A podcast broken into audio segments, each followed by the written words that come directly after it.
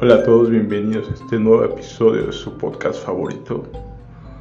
Gracias a todos aquellos que le están dando like a las publicaciones de la página En Busca de la Felicidad Podcast. Espero que sigan compartiendo estos videos, compartiendo los podcasts y pues vamos a, empezar con el tema del día de hoy. Hoy quiero comentarte, como siempre, desde lo que he pasado, desde lo que he aprendido y es mi obligación compartirlo contigo como tal.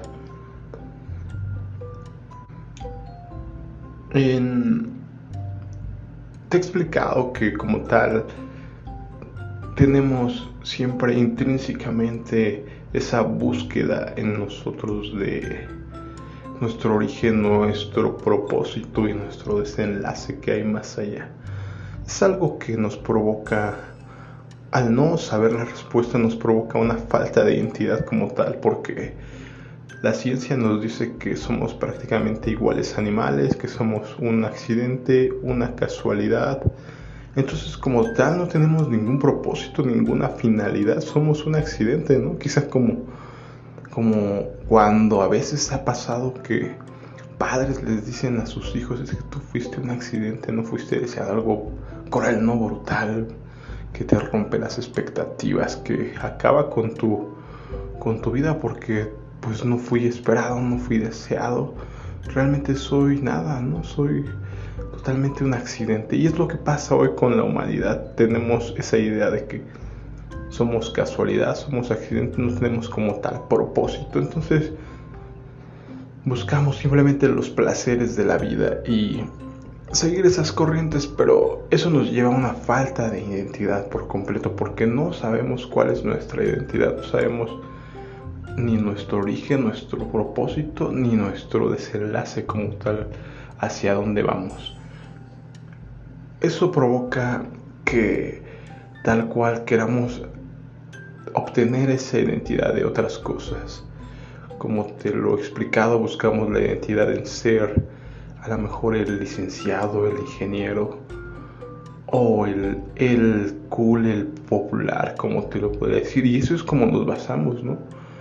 El, estamos buscando esa identidad en las cosas, en tener dinero, en tener posición social, en tener títulos, ¿no? Títulos que nos hagan sentir esa identidad. No, pues es que yo soy de aquí o yo soy de allá. Inclusive unirnos a grupos para decir es que yo pertenezco a este grupo social o a este partido político, a esta religión.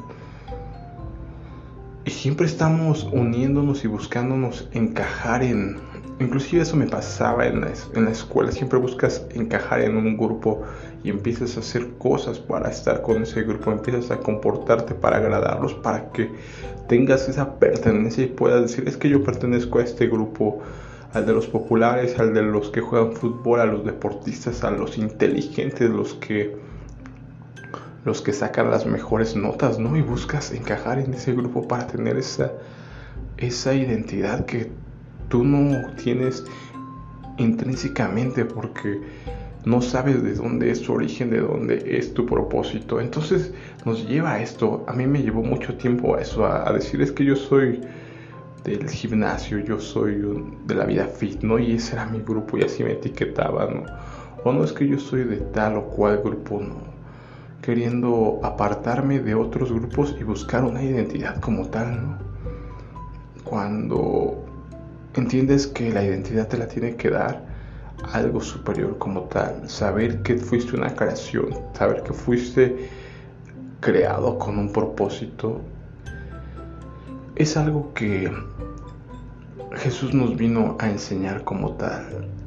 Cuando Él viene a esa tierra, Él tiene muy clara su identidad. Tiene muy claro que no tiene que estar demostrando que es el más poderoso, no tiene que estar demostrando que es el más rico, no tiene que demostrarle todas estas cosas que nosotros queremos demostrar, como te lo he explicado, que somos el más inteligente, el que nunca se equivoca, porque es algo que a mí me pasó mucho tiempo. como tal, tenía tal, tanto orgullo que no podía aceptar que me equivocaba, ¿no? Decía, no, es que yo no puedo aceptar que, que fallé, no, no. Era algo que chocaba en mi mente por completo. Me hacía sentirme inferior a los demás. ¿Cómo es posible que me haya podido equivocar? No, eso no es verdad. Era un choque mental terrible, ¿no? Para mí aceptar que me, que me pudiese equivocar. Me sentía que era tan perfecto, que era tan bueno en todo lo que hacía, tan superior a los demás que era un choque mental. Y es a lo que voy. Jesús, Él nos viene a dar, como te lo digo, Él es el máximo ejemplo. Siempre, si quieres tomar un ejemplo, toma a Jesús. Él nos viene a mostrar que como tal sabía quién era, de dónde venía y hacia dónde iba. No buscó todo lo que nosotros buscamos en general. Entonces, él vivió en una vida sencilla, una vida honesta y no tenía que demostrarle a los demás que cuántas veces lo retaban los religiosos de aquella época y le decían, demuéstranos, danos una señal de que eres el Hijo de Dios. Y él en cualquier momento, con todo el poder que tenía, podía hacerlo y podía humillar a cualquier persona, ¿no? Cuando le decían en la cruz, si eres el Hijo de Dios, ¿por qué no bajas de esa cruz? y la gente lo retaba. O cuántas veces nos retan, cuántas veces esas situaciones nos llevan a levantar el orgullo y decir, no, yo lo voy a hacer porque nadie me va a decir, nadie me va a hacer menos, nadie me va a humillar, ¿no? Como tal. Y te das cuenta que Dios, Jesús en, en su identidad, que Él ya traía, que Él ya sabía quién era y no tenía nada que demostrar entonces nos enseña que necesitamos tener identidad, porque la falta de identidad nos lleva a querer seguir corrientes para querer adquirir algo que no tenemos, que es identidad. Es saber, como te lo he dicho, el origen, el propósito y nuestro desenlace hacia dónde vamos. Jesús nos responde a esas tres incógnitas que hemos tenido. Hemos sido creados por Dios con un propósito. Estamos aquí en esta tierra con libre albedrío como tal, lo cual nos permite tomar nuestras propias decisiones. Dios no nos hizo como robots para que lo adoráramos y lo sirviéramos. Dios a toda su creación le puso ese libre albedrío para que Él decidiera si amarlo o por el contrario repudiarlo. Normalmente cuando no estás siguiendo a Jesús, estás repudiando a Dios. Cuando dices, no, es que yo no necesito a Dios, o yo no creo en Dios, o, o quizás lo busco después a Dios, ¿no? Porque tenemos mucho esa idea. Yo en mi vida te lo puedo decir, así pensaba, decir, es que soy muy joven aún, es que quiero disfrutar la vida, es que a lo mejor ya cuando esté en cama muriéndome o cuando ya sea más viejo ya busco a Dios, pero a Dios no lo puedes burlar. Él va a tocar a tu puerta y si tú no lo aceptas, entonces el que te lo pierdes eres tú. Fue algo que yo entendí porque era tan orgulloso que yo sentía que el que se lo iba a perder era Dios, no él se iba a perder de que yo lo amara. Pero no, no te equivoques, el que se va a perder todo eres tú. Entonces, como tal, ese es nuestro propósito de estar aquí, encontrar el camino hacia la luz, decidir seguir a Dios, decidir seguir el camino de Jesús, aceptar a Jesús como nuestro Salvador y con eso poder ser adoptados como hijos de Dios. Ese es nuestro propósito como tal. Esa lucha interna que tenemos entre el bien y el mal en nuestra, en nuestra mente, en nuestro cuerpo, siempre te has dado cuenta que siempre cuando tienes que tomar alguna decisión hay una parte que te dice haz esto que es lo correcto, pero hay otra que te dice no, mejor no lo hagas, mejor haz esto, vas a sacar algún beneficio, vas a estar mejor. Buscando hacer lo incorrecto, siempre hay esa lucha entre el bien y el mal, entre la carnalidad. El cuerpo humano siempre va a estar buscando las cosas del mundo. El espíritu como tal, cuando es unido al Espíritu de Dios va a estar buscando siempre la luz, siempre hacer lo correcto, lo que viene escrito en la Biblia, lo que te pide Dios, hacer agradable ante Dios. Entonces ese es nuestro propósito. Enfocarnos en la luz y llegar a la luz. ¿Y cuál es nuestro final, nuestro más allá? Es, como te digo, si sigues la luz, llegará una vida, una vida eterna con Jesús, siendo parte de la gloria de Jesús, siendo parte de toda su herencia. Él es el hermano mayor y nosotros somos sus hermanos menores. Entonces es la, lo que busca Dios, llevarnos a todos aquellos que lo eligieron seguir llevarlos a ese lugar donde ya no habrá sufrimiento ni dolor, todo lo que nos ha causado problemas en este mundo y vivir es amando a Dios y viviendo en esa armonía perfecta.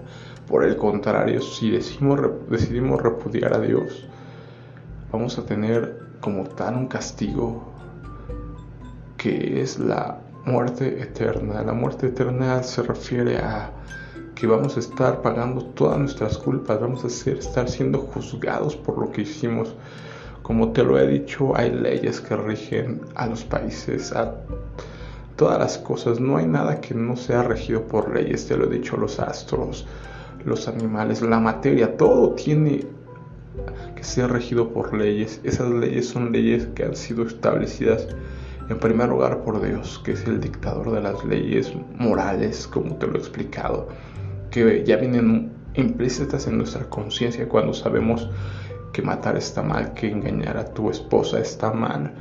Ya lo sabemos intrínsecamente, ya está grabado en nuestra mente la moralidad y otras reglas como sabemos que son los 10 mandamientos que están escritos para seguirlos. Tú los puedes seguir o no, pero al fin de cuentas si no haces las leyes vas a tener que pagar un castigo, una como tal habla de habla precisamente Jesús sobre esto, sobre que empiezas a acumular tal pecado que empieza que empieza a llegar hasta el cielo. Es lo que pasó con la ciudad de Sodoma y Gomorra. Empezaron a acumular tanto que ya fue intolerable que fue destruida la ciudad de Sodoma y Gomorra. En su momento también pasó con cuando vino el diluvio que ha pasado muchas situaciones en la, a lo largo de la historia del mundo. Quizás, como te lo digo, vivimos este, a lo mejor en, en las redes sociales, vivimos en entretenimiento porque es muy fácil. A mí también me suele pasar que empiezo a ver videos graciosos o cualquier cosa en las redes sociales y te pierdes, te pierdes y te vas o una película y te olvidas de realmente a veces por qué estamos aquí y cuál es nuestro propósito, porque ni siquiera lo sabemos muchas veces, ¿no? Como te explico, fuimos creados por Dios para buscar a Dios y para al final de cuentas pasar esta prueba que es el mundo y llegar a estar con Dios. Si o sea, si no aceptas eso, pues al final de cuentas tendrá consecuencias como tal. Pero ese es nuestro origen, propósito y finalidad. Entonces, como te explico, nos distraemos tanto que nos olvidamos de lo, de lo que debemos hacer.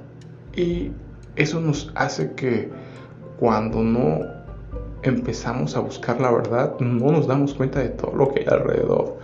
Que es algo que quiero explicarte después que alrededor hay muchas cosas que están pasando y que al estar cegados, al estar cerrados nuestros ojos, no nos damos cuenta como tal porque, como tú me dices, ¿por qué destruyeron a la humanidad como tal con un diluvio? ¿Qué fue lo que pasó como tal? Pues como te lo he explicado, la, el pecado subió hasta el cielo y tuvo que ser destruido, ¿no? Como tal, toda la humanidad. ¿Por qué fue, subió de tal manera el pecado? Pues